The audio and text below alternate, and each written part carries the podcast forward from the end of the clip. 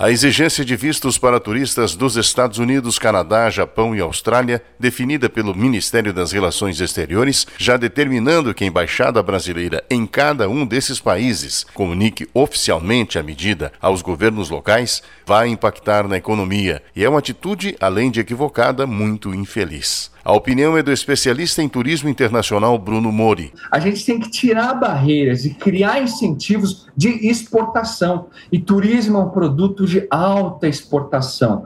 Então, olha só, o principal turista internacional que o Brasil recebe é a Argentina, que está do lado, segundo o americano.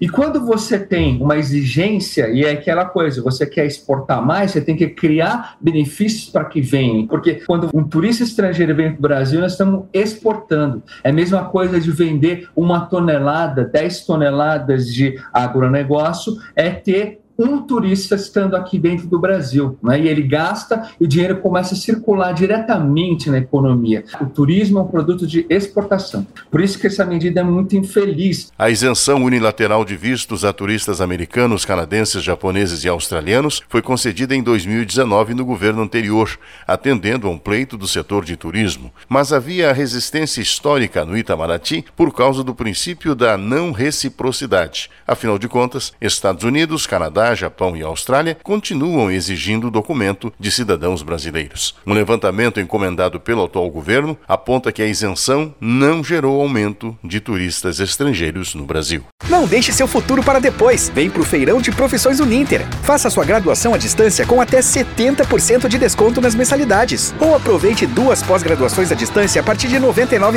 mensais no curso todo. Inscreva-se já. Uninter.com Repórter Paulo Otarã